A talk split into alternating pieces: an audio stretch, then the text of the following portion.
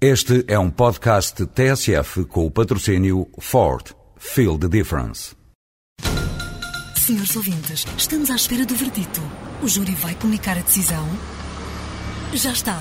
A decisão foi tomada. O Ford S-Max foi considerado o carro do ano de 2007. Ford S-Max. Sinta a diferença. O júri sentiu. Ford. Feel the difference.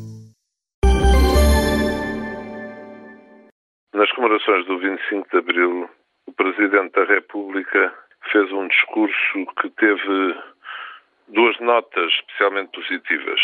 Por um lado, pôs em causa a vantagem daquele tipo de cerimónia comemorativa da data da Revolução dos Escravos. Por outro lado, não fez nenhuma crítica desestabilizadora da atividade do governo. O facto do Presidente ter feito essa crítica às cerimónias oficiais suscitou reações, nomeadamente dos partidos da chamada esquerda, que disseram que o Presidente tinha uma visão limitativa das comemorações do 25 de Abril e salientaram a importância das manifestações populares que existem um pouco por todo o país. Penso que ambos têm razão. Há manifestações populares e é bom que se mantenham.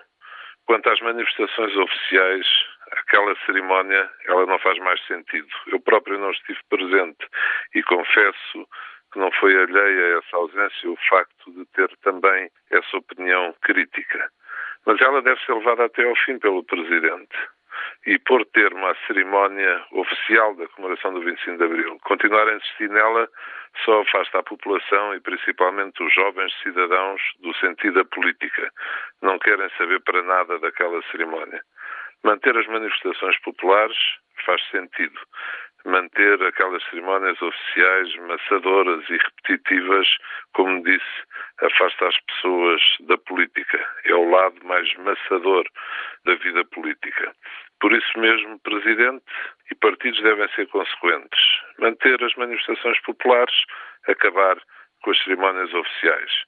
As palavras também em política não podem ficar a meio caminho, especialmente as palavras de um Presidente da República. Esteve bem, falta agora completar.